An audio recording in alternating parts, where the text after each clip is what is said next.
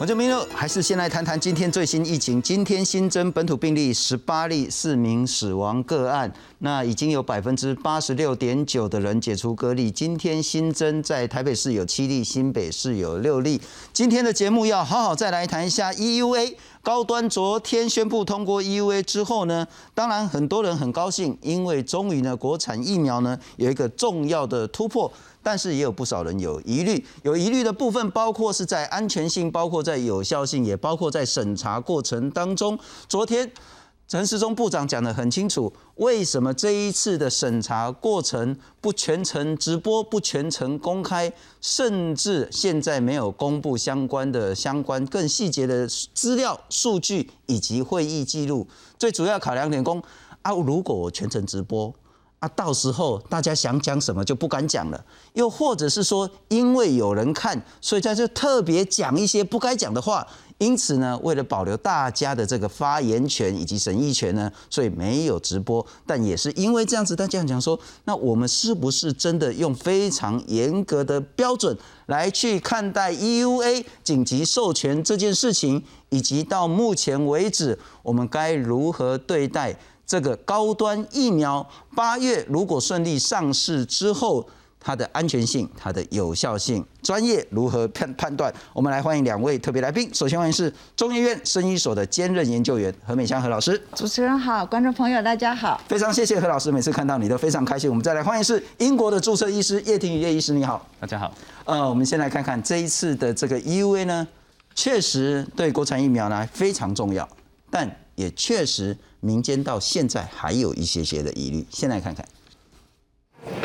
高端疫苗取得卫福部 EUA 的认证，最快八月应该能少量供应。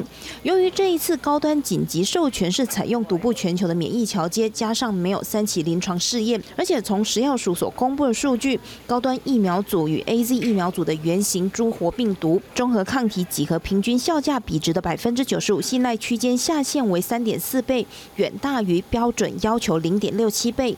不过，国内专家认为，抗体不等于实际施打的保护力。综合性抗体的高呢，跟低呢，是跟保护性有成一个正相关，但是正相关不一定是一个一比一，就是说我是你的三倍，那我的保护性就是你的三倍，不是这样。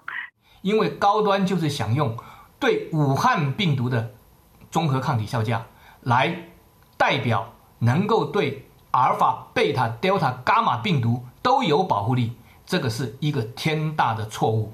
当初就是因为。高端内部的资料流出来，证实对这些变异病毒的效果可能不不尽理想。专家认为，高端疫苗和 A Z 疫苗综合抗体的比较数据为三点四倍，仅代表高端通过食药署自行制定的特有标准，高端可以开始专案制造疫苗。而这一回高端通过 E U A 后，也让外界质疑，美国当时审查辉瑞疫苗 E U A 时，都是全程录影公开，为何台湾没有？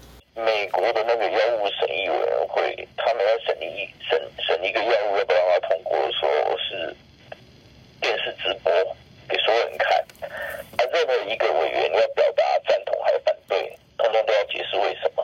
全部都公开，有全部公开的好处。好，那这样子一个等于是一个相对不公开，有不公开的好处。不公开的情况，大家可以比较，哈，畅所欲言。相关的会议记录，我们还是会去识别化的来公告。陈世忠表示，现在大家看到的几个大厂牌都是完成二期试验，进行三期试验时提出其中报告，被授予 EUA。高端等于是二三期连接试验，扩大二期试验的人数。过程都能让国际社会验证。针对外界种种质疑的声浪，高端也发出重大讯息，表示公司在七月六号向巴拉圭医药法规主管机关国家卫生监督局提出第三期临床试验申请，经审查评估后，已获准于巴拉圭执行新冠肺炎疫苗第三期临床试验，目标是今年第三季完成约一千名受试者的收案，第四季取得其中分析数据。记者唯有陈立峰推报道。我们继续针对几个非常重要的资讯来请教两位重要的学者来宾。那首先我们来看看昨天呢，哈，这是昨天七月十九号指挥中心公布的这个新闻稿，专家会议的结果二十一名组成的专家会议，一名当主席，主席就不投票了，因为其实票数很差，差很多。十八位同意，一位要求补件，一位不同意，这是昨天的情形。不过今天陈时中陈部长在补充说明说，其实不是十八位完全同意，应该是说有十五位有条件的同意。那条件是什么呢？其实昨天也就讲的了哈，条件就是这个。第一个条件，每个月要做安全监测报告；第二个条件，一年内你要送国内跟送国外来去做疫苗保护性的这个报告，这就是两个条件。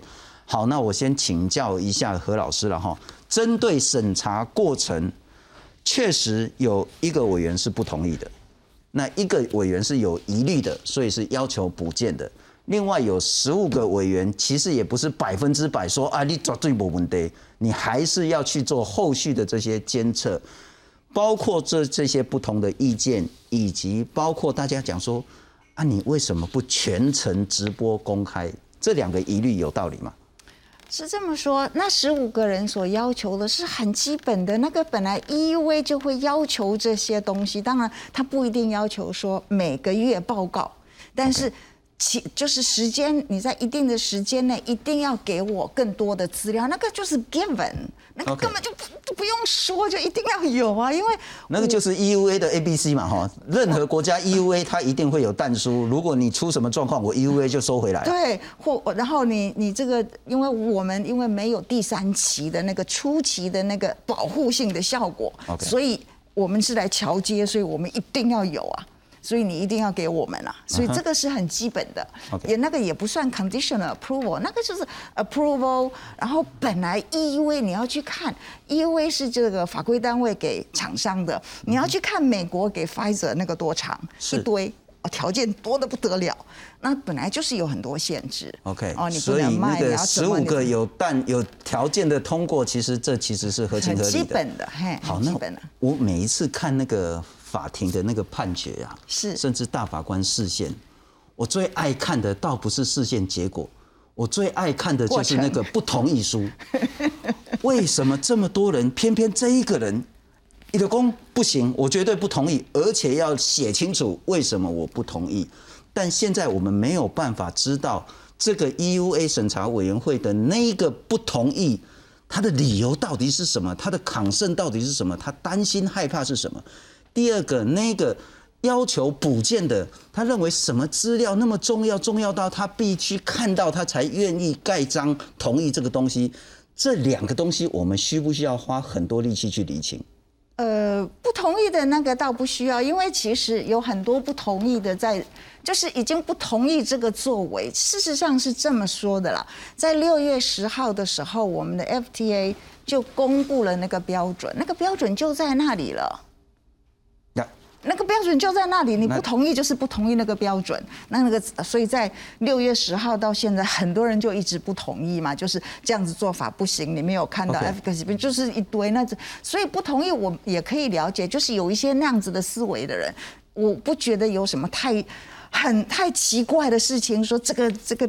疫苗是不不安全到不能用，不是应该不是这样，嗯哼，就大概就是一种很很基基本的，大家都讨论过，有一些不同的看法，有些学者比较喜欢干净，OK，就是很很纯。您认为那一位不同意的学者或医者，对，或者是那位要求补件的委员，他们这两位的这些抗胜。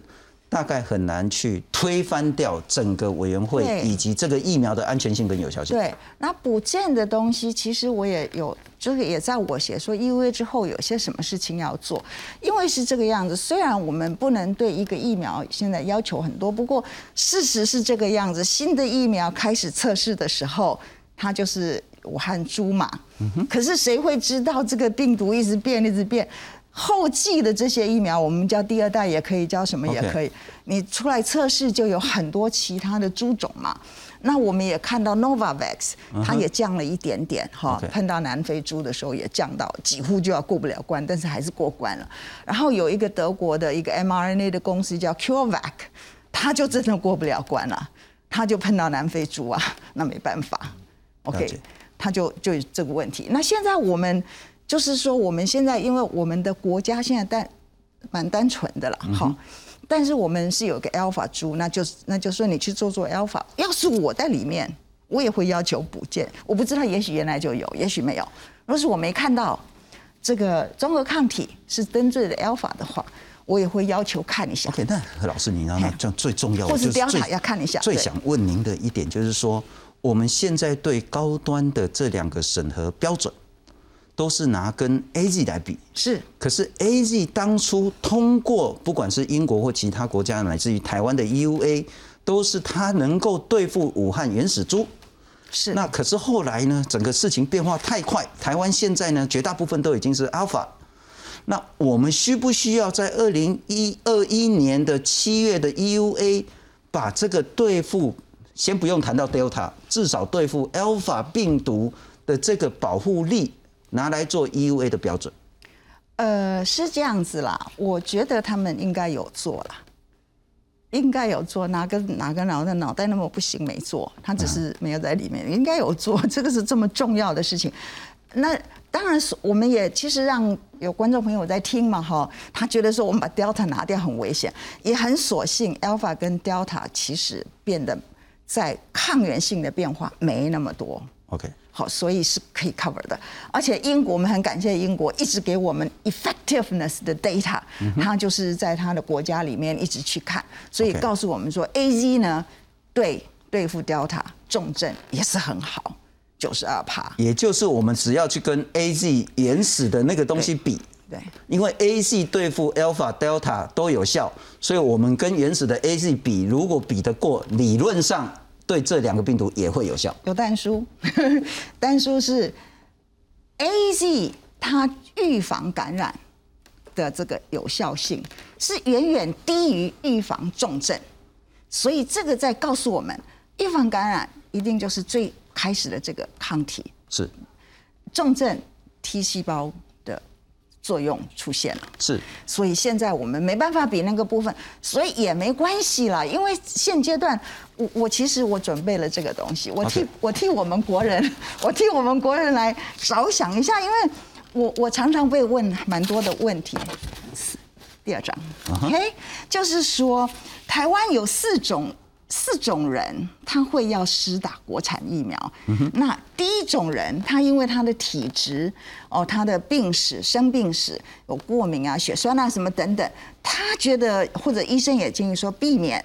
莫莫德纳或者是 A Z，好，两者各有一些问题，然后就他就会选择说，那我就来等蛋白质疫苗，这是一种人。第二种人呢，他因为个人科学跟科技的背景，他对 mRNA 及这个病毒载体这种新创的技术平台，他说这个才新出来，因为那科技人的那种干净嘛。他说我要再观察。那说哎，可是我很我对这个传统疫苗我很有信心呐、是所以我等传统疫苗。所以这是两种人。再来另外一种人，他就说我就是要打本土疫苗。哎，我碰到蛮多这种人，他说我就是要打本土疫苗，人家支持本土科技嘛，那你也不能无可厚非。那最后一种人呢？他年纪轻嘛，他说我要等他等很久。哎，你有给我的话，我可以选。好，有有人就问我，我说那你就你就上去选啊，因为年纪轻嘛，他可能二十五岁嘛，好，所以我想这四种人基本上对这个有国产疫苗，只要有量的话，对他们是一个福音啦。那到底是多少我不知道。我觉得现在既然 EUA 已经过了，然后很快这个 ACIP 就是呃我们 CDC 的那个预防接种小组开会，然后就说没有不能用，或者是大家都可以用，或怎么样，那八月就上市了，那就可以放到唐凤的那个是。里面，让人家去勾选。是。那这样也可以让他先知道说。什么样子的人大约在哪里想要打这个疫苗哈？这个我觉得这是一个很正面的看法。我事实上我一直在提到说，有人很反对，我们尊重他反对的原因啦。可是你也要看看人家的需求。好，在这种紧急状况，就是 EUA 嘛，是是那我们就是在紧急状况让人家有嘛对不对所以我这是蛮重要的一些。您突然谈到这个，也许我先请教一下叶医师，本来后面才要请教你的哈。我们好像理所当然以为全世界所有国家的人民都可以自己爱打什么疫苗就打什么疫苗台湾现在就是说，其实最早的时候是 A G 来，那也没得选，就是 A G 能打到，大家还还有少数人用特权去打 A G 这样子。但现在开始可以选莫德纳跟 A G，那当然个人自己选。以后 B N T 来，你还可以选三个。现在国产上来之后，你就可以选四个。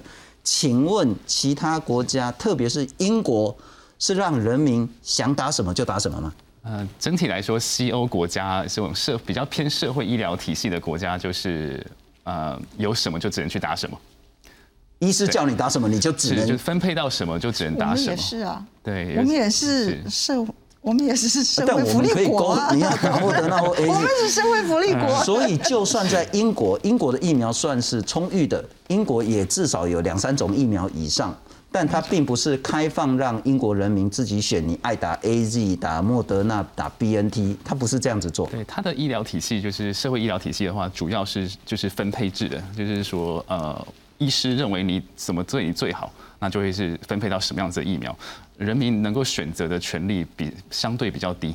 他只有选择要打不打，他没打，他只有选听话或不听话。呃，是，但是呃，有关于几个地方，他们有做一些选择，比如说他对这个成分过敏的话，当然会是挑其他的疫苗。那另外的话，就是四十岁以下的话，基本上是避免掉 A Z 疫苗，而使用 mRNA 的疫苗。四十岁以上，以下，以下以下，以下使用 mRNA 以下疫苗年。轻的不能年轻的使用 mRNA 疫苗，那四十岁以上的话，就是看分配，看看哪一个东西是在那一区是最方便被施打的，那就用哪一个疫苗。啊，所以英国人就很乖，医生叫他做什么他就做什么。啊，对，女王也很乖的。呃，女王也很乖，女王也是要听医生的话。是是是啊，这个好，那我再那个请教可能有个背景吧，他们英国人对就是他们那个叫做什么体系，他跟那个医生是很加一制度加一制度、很很密切的但不过。这个当然，我们长期希望台湾建立加一制度，但是不是那么的理想。不过台湾现在反而是一个优势，就是说，你如果对国产疫苗有疑虑，你有卖主的话，对，你就不用打了。卖给怕，对，没没有人要你打。那你如果有信心，或者是说你想早一点打啊，如果他多一个选择，其实就是人民可以自己选。是那这个国情不同了哈。但我再请教你，很重要的是，恐怕这就不是国情不同，这就是国际标准的问题。EUA，那我所知道，大概全世界还没有这种所谓的用免疫桥接，然后让二期的那个疫苗可以上市。那我们先谈 EUA 这件事情，其他国家多数的国际标准是说，他要用一个很严格的程序标准以及公开透明，才能够通过 EUA 吗？嗯，对，所以这个时候我们就要开始回到，到底这一次跟传统的疫苗研发的差别在哪里？嗯哼，所以这一张是一个传统的疫苗研发途径，那它会必须要按部就班，一期过二期到三期，三期之后开始送审，送审核准了之后，ACIP 建议才会进入到呃国民所使用，这是传统的 pathway，耗时可能以往的经验大概是十到十二年。这一次发生什么事情？传统的疫苗从研发到上市要十二年，对，那当然中间很多时候是因为这个按因为按部就班，要一个过过关斩将，你才能到下一关，很像打电动一样。十二年人类可能就少一半掉了。对，所以在紧急的情况之下就不一样了。对，那这一次的紧急的情况之下做了哪些调呃调整呢？主要是两个地方的调整，临床试验的调整，它让一二期可以连在一起，或是一起做完二三期可以连在一起。而且很快的开始增产，因为整个投资的金额大部分是政府政府给予的，所以那相较于以前这样子的按部就班式的话，它用堆叠重叠式的方式，会让整个临床实验室更快的能够达到第三期临第第三期的这个期中报告。那之前在欧洲或是美国。那也包括了英国，那他们 EUA 的标准就像是这张表所说的，那这个是欧盟的标准。那在呃，必须要跟大家解解释一件事情，去年的英国的医药法规还是在欧盟底下。嗯哼，对，他到去年的年底才正正式的脱欧成功，是。的，所以他们两边的标准其实差不多，就刚刚刚跟各位报告这个表期差不多。看到右边这个框框的地方，他把一期、二期、三期临床试验做个堆叠式的一个处理，所以你不用说一期结束才能到二期，你可以你可以一二或是二三并在一起，而且从时间你有 data，你就可以直接送到这个药政单位去送审，这叫做所谓的滚动式的这个审查，你有东西就送进去，所以等到它。啊，等到你结束的时候呢，基本上它也省得很接近完成的时间点了，所以它会大幅缩短整个呃疫苗能够被使用在人民的时间，这是最大的原因。为什么早年的这个什么六年、七年、十年、十二年可以大幅的缩短到十到十八个月中间？那主要就是因为两种做法，一个是堆叠式的临床试验，再来的话是这个 EUA 的这个制度的建立。以及钱都是国家出的，是，所以他可以花钱花的很大方。对，那下一张如果看到美国的部分，其实也是很类似的。嗯哼，左边是 EUA 的一个 pathway，右边是传统模式，所以你是一个所谓的滚动式的一个 review 的 process。那当然他们有他们自己的坚持，就是他们有第三期临床试验需要达到 interim 的这个呃的这个 data 点，然后要追踪两个月，那人数他们有在三千人的限制。那欧盟的话，他们是建议是三万人。了解。对。还有一些，我抱歉，我再请教一下叶医师，非得直播不可吗？啊，这个就要看这个国家来决定。对，有一些有一些国家是用这个 meeting minutes 很完善的这个 meeting minutes，就像 JCVI，那英国的 ACIP，它是用这个很完整的会议记录，所以我大概过去几个礼拜把他们过去一年的全部看完了，它大概这么厚。一整叠的会议记录，然后跟他们参考哪些资料，跟哪些的 paper 都写的非常的清楚。那美国的话，我据我所知是真的是很喜欢直播。OK，所以还是国国情不同。最主要是有几几个原因啦，因因为这个这个疫苗本这些疫苗本身，比如说以莫德纳来说呢，它在。六十天从这个病毒的 sequence 出现在六十天之内就进到人体里面，那它中间就是省掉了动物，它没有省掉，因为其实在更早三年前，它莫德纳的这个 mRNA 就进入了另外一用另外一个疫苗在研发，所以他知道说这样子的系统做出来是安全的，所以他让它同时进行，就是。第一期临床试验跟动物，动物并没有做完再做第一期，所以有很多条件都已经帮他说说说说的很。何老师，我们再针对两个我最最想谈的东西，一个是安全性，那疫苗有没有效当然非常重要，但是恐怕先打了之后不会死，这个最重要了哈。疫苗的安全性，那长期以来许许多多的来宾都跟我们讲，这一种高端乃至于廉雅。它其实就很像我们的那个流感疫苗一样，那个都是叫做那个次蛋白的次单位的蛋白疫苗。这个呢，人类历史上已经很久很久了，所以呢，我们对这个这种形式的疫苗很熟悉，也没有什么打出问题的这个严重不良反应的记录过。因此，对台湾来讲，我们采取美国对待所谓的 EUA，就是三期的时候，你要做到三千人的人体试验。我们要求高端在二期的时候先做到三千个。那这 review 这三千个之后，我们认为一个是因为次单位蛋白安全性比较有历史，第二个他也做了三千个。所以我想问的，用这两个标准来去认定安全性在高端就没有问题，就可以上市。合不合专业的逻辑？基本上大概是可以，因为他们没有用什么新的东西，里面所有的东西都是人类都见过的。它的两个啊，两个叫做 adjuvant，叫做佐剂，佐剂，它的两个佐剂都是 approve 过的，就是一个铝胶，一个是 CPG，都是用过的，就是已经。在用在其他的疫苗，就是它只要所有的这个成分没有什么新的，而且这个技术不是什么新的话，啊，而且确实次单位蛋次单位这个蛋白疫苗我们很熟悉，所以假如这个体系是 OK 的话，唯一会出问题的就是这个抗原本身。可是抗原已经在 RNA 疫苗都测试了，因为同一个抗原，因为虽然给的是基因，它也是在身体里面制造出那个抗原出来，所以在这个状况下，这样子的假设是 OK 的。那至于说会不会因为有什么其他的奇怪的什么原因会有叫做罕见的，那就不管罕见，就是那种罕见的，都是一定要。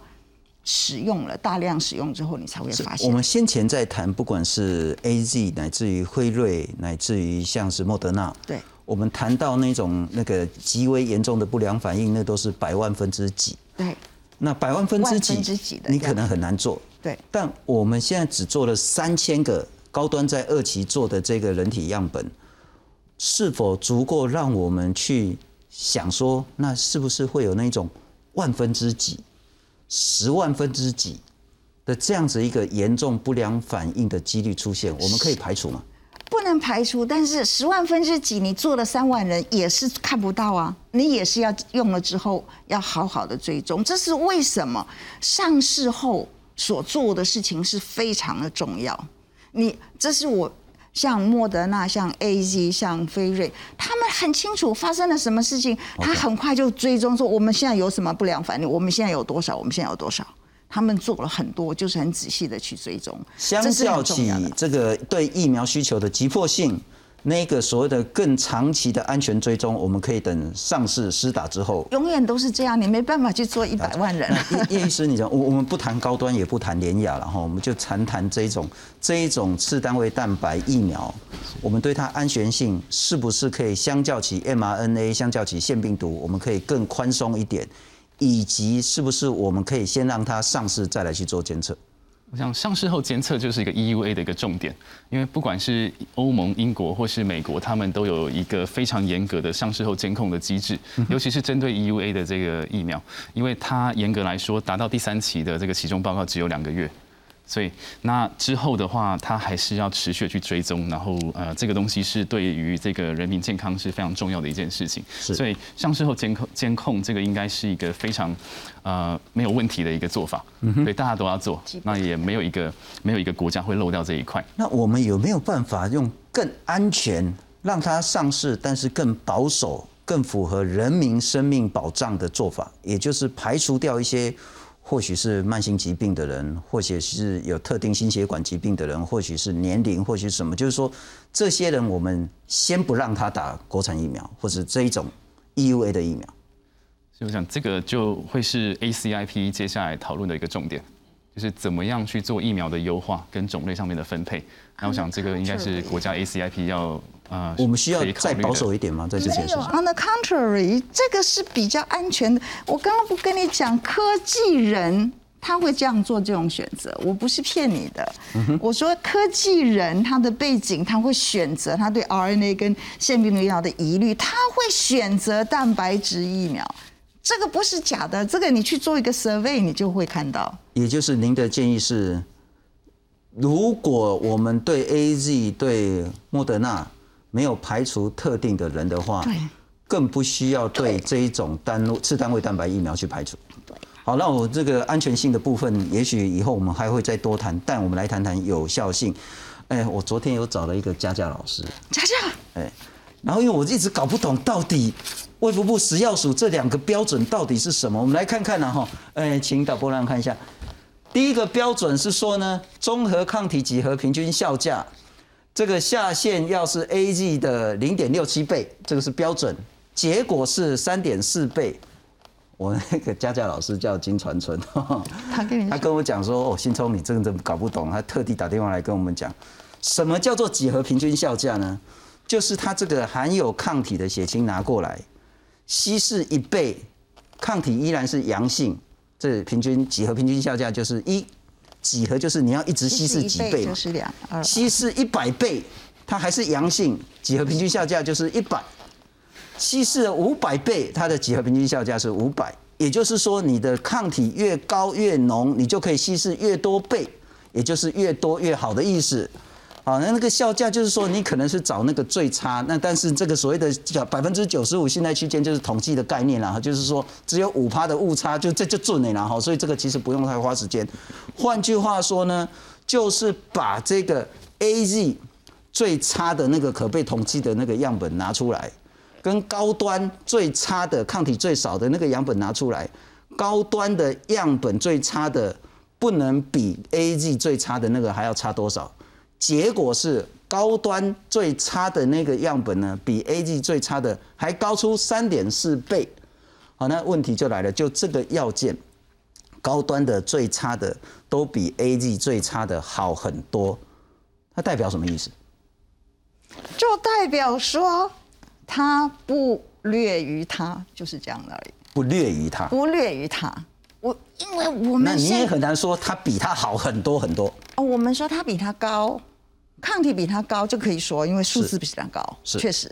那其他都不能说了，因为我们就只是拿人家的一个抗体的标准说，为什么要拿抗体的标准？综合抗体的意思是，我们知道综合抗体的意义是什么？是它真的可以预防疾病，它本身是一个 sufficient，、是一个充足的条件来预防你进入重症。为什么知道？一个综合抗体，一个综合 monoclonal antibody，就是单株抗体，是用来治疗的。所以呢，当一家人有一个人感确诊了，一家人赶快都给他这个抗体之后，嗯哼，跟没有给的，他是减少了很多倍，他就没有继续。没有感染，没有重症，没什么，所以在科学上已经被验证，但它我请教你，它就是保护的，所以现在那我们只知道这件事情，然后第二件事情我们知道是，当把这么多疫苗，就是我们一直看到有一个歪歪的曲线，嗯就是说莫德纳什么 A Z 什么，他们抗综合抗体的效价 X 轴是，Y 轴就是它的保护性，就这一个，哎这对。个，我们把它做的比较漂亮一点，这一个。我们看了很多次，就知道说它是有一个。正相关，所以这两个加起来，嗯这个是可以用的。好，那两个问题请教你。第一个问题，当然你刚谈到科学上已经验证过了，可是毕竟这还是一个实验室的数据。对我用一个例子，就是说这个人很会打靶，每一次打靶都是一百分，可是上战场之后，他可能会紧张，他可能是情绪或是那个集中力会不好，他不必然会射得到敌人，这是一个。也就是说，当综合抗体很高的时候，真正遇到病毒，是不是真的可以免于确诊？是不是真的免于重症？我们是不是可以这样子类推？第二个问题可能比较关键是说，我们这一次中研院所做的是说，A G 的部分是在布利桃园医院那两百个医护打了 A G 之后，他的血清拿过来。那高端的部分，我们很不确定到底是怎么送两百个样本，是中研院指定说几年几月几号的批次，然后多少个，然后要求年龄，要求什么样性别，要求什么样的那个 diversity，还是说高端自己挑两百个样本送到中研院的实验室来去做比较？这两个问题我们该如何理解？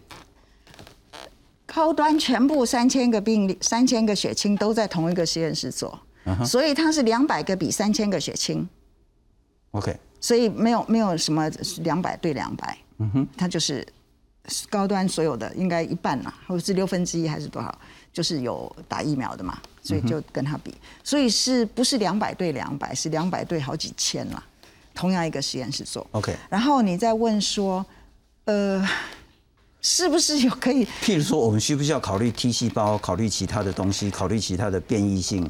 如这个果只比这是一个有趣 T 细胞的 T 细胞的重点是，它来参与。今天哈，到今天为止，我们有这么多数据，这么多个疫苗都提供你资讯，哈，有抗体，有保护性，我们还没有办法在那那个图上指一个点说，就是这个数字，就是这个抗体，这个抗体呢，就是可以。啊、有多少保护性？那个就真的叫做 correlates of protection，我们找不出一个值。那那个原因就是因为有 T 细胞的参与，是这个保护性，所以让你没办法直接看到一个线性。这是为什么我们说，我们只能大约知道说一个综合抗体啊、是比 A Z 高的话。大概我们就可以以这样子个标准来 approve 它，认为它可能有具保护性，但是要追踪。了解了解，要追踪。是这个，因为就是一定要拿一个标准来看嘛，要不然你就不知道该多高啊。好，那叶医师，我再请教，包括刚刚那个综合抗体，然后不过我可能再解释一下，今天食药署也稍微解释一下第二个要件，所谓的血清反应率、反应比例百分之九十现在、百分之九十信赖件，我们刚刚就讲过了，然后下限为百分之九十五点五。食药署的操作，或者这次 EUA 的那个就就叫 AZ 这两百个样本，他抽第四十个，浓度排名第四十的。好，那那个高端的这样本拿过来，你必须它的标准是百分之五十以上高端的样本都要高过这个 AZ 第四十名的样本，这个才达标。那结果呢？高端是百分之九十五点五的样本都达标，从这两个标准，我们以及结果，我再请教你了哈。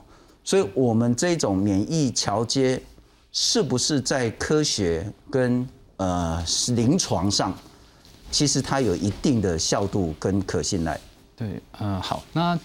就回到免疫桥接，免疫桥接其实它的历史也蛮深厚的，一般是用在比如说流感疫苗或是原来的平台上面来做一个桥接，把第三期临床试验给免除掉。比如说你每年每年会更换你的一些啊流感疫苗的一个病毒株，那不可能每年都去做一个重新做一个第三期临床试验，因为当你做完的时候，流感季也结束了。是对，所以在同个平台上面很常用这样子的方式去把这个第三期给免除掉。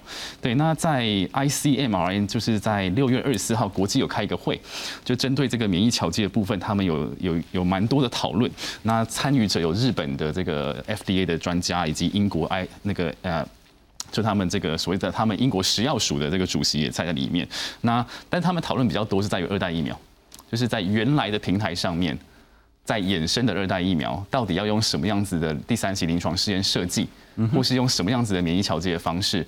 能够加速他们的审查，那这个是他们讨论比较多的重点。这也是在欧洲啊，WHO，然后美国这些合照合合规单位，他们目前比较花比较多时间在讨论的地方，就在于他们第二代疫苗的临床试验设计以及免疫调节怎么调节。我这样理解，就是很像 A Z，如果要出第二代，可以专门对抗 Delta、伽马一大堆有的没有的新的变种病毒，它类似有点您刚讲的是汽车的小改款，是，所以他就用 EUA。是，但比较没有国家是针对这一种新的疫苗、新的厂牌、新的制造去直接给 EV 的。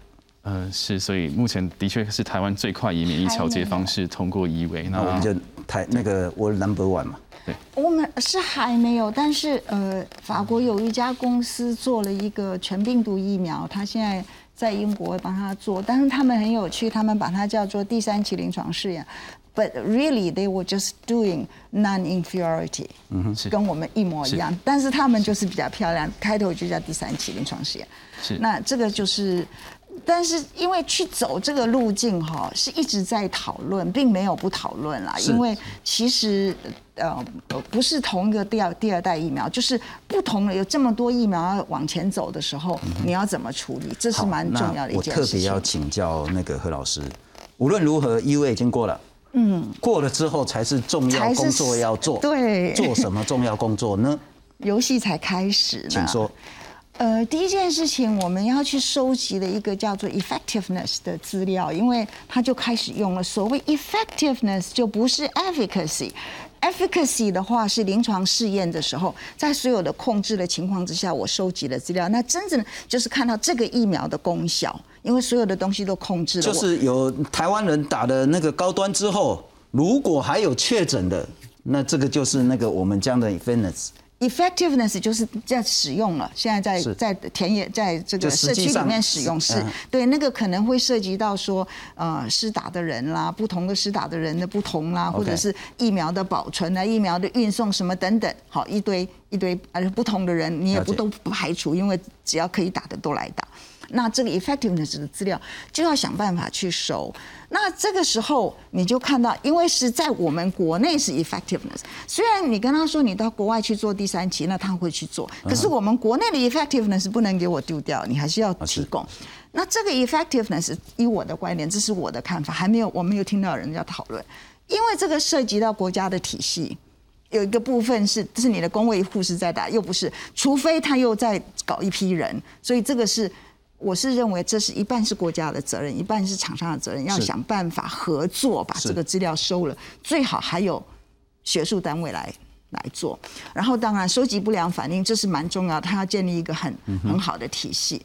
那再来，我刚刚就是说综合抗体的测试一定要想办法去啊测试不同的变种病毒。你假如觉得不行的时候，你可以打三剂。所谓变种病毒，它是这个样子，它是。因为我们的这个 RBD 最重要的这个综合抗体的抗原的部分，它可以刺激很多种单株抗体，所以当有一个变种病毒变掉的时候，它不是全部都变掉，它是变掉少部分，所以你其他的抗体很高的时候，保护性还是可以某种程度是维持的。嗯哼，OK，所以你可能你就要去想，是不是要打第三剂？这都是做了实验之后才知道。古巴他们自己做的实验，古巴不要把它想成是一个很落后的国家。有讲过，他们自己研发了疫苗大国，他们自己研发了好几个疫苗，所以他就是做次单位疫苗。他一做，他从打从开始，他就是打三剂，零周、两周、四周、三剂，他有已经有两个疫苗上市了。然后最后一个，我是觉得可以做。这个就是日本那个叫什么第一三共他们的这个设计。我们在台湾其实也讨论很多次，这个国产疫苗上市之后是不是可以这样做？那他是怎么做？他就是说上市了之后呢，你就把现有的一起来比。嗯哼。OK，但是这个要在比较控制的情况之下，所以也是一个 non-inferiority test。是。但是要有疫情。OK，这是何美祥何老师希望接下来 EUA 之后呢，包括政府跟厂商要一起负起这个重要的责任哈。不过还有一个很重要要请教叶医师，在这两天大家其实很关注，就是英国，英国全面解封了，但解封之后首相自己又跑去隔离了，然后大家觉得怪怪的，这英国到底在做什么？那陈世忠部长也说，哦，这英国就豁大，然后我们来看看英国解封它的条件、它的风险到底是什么。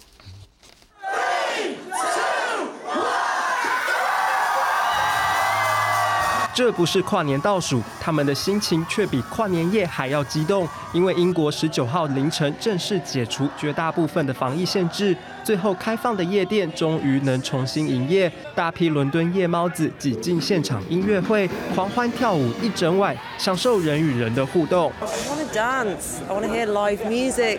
I want the vibe of being at a gig, being around people.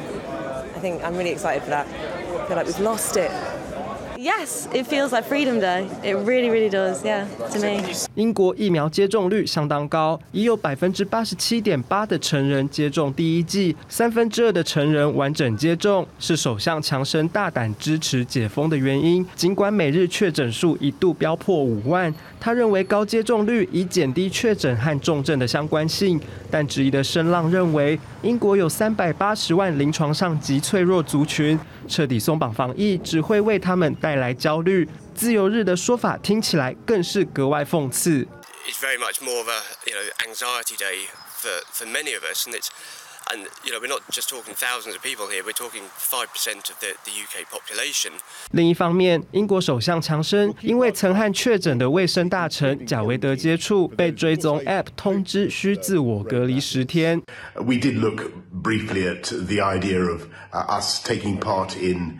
uh, the the pilot scheme, which allows people to test daily. But I think it's far more important that everybody sticks to the same rules. 强生原本不打算居家隔离，想要改采前导实验，每天裁剪继续工作，但马上 IP 这是政治特权，因此在三小时内大转弯，改回现行隔离十天的规定。公视新闻林少如编译。好，一个比较问题是，不管是医界还是科学家支持解封吗？英国。呃，看怎么解支持解，但是看怎么解，这个是医界跟科学界的一个啊支持现在这样子的解法吗？有一点反对，OK，理由是。对，主要是呃又回到流病模型，对，英国的决策永远脱不了这个流病模型，连这个疫苗顺序也是。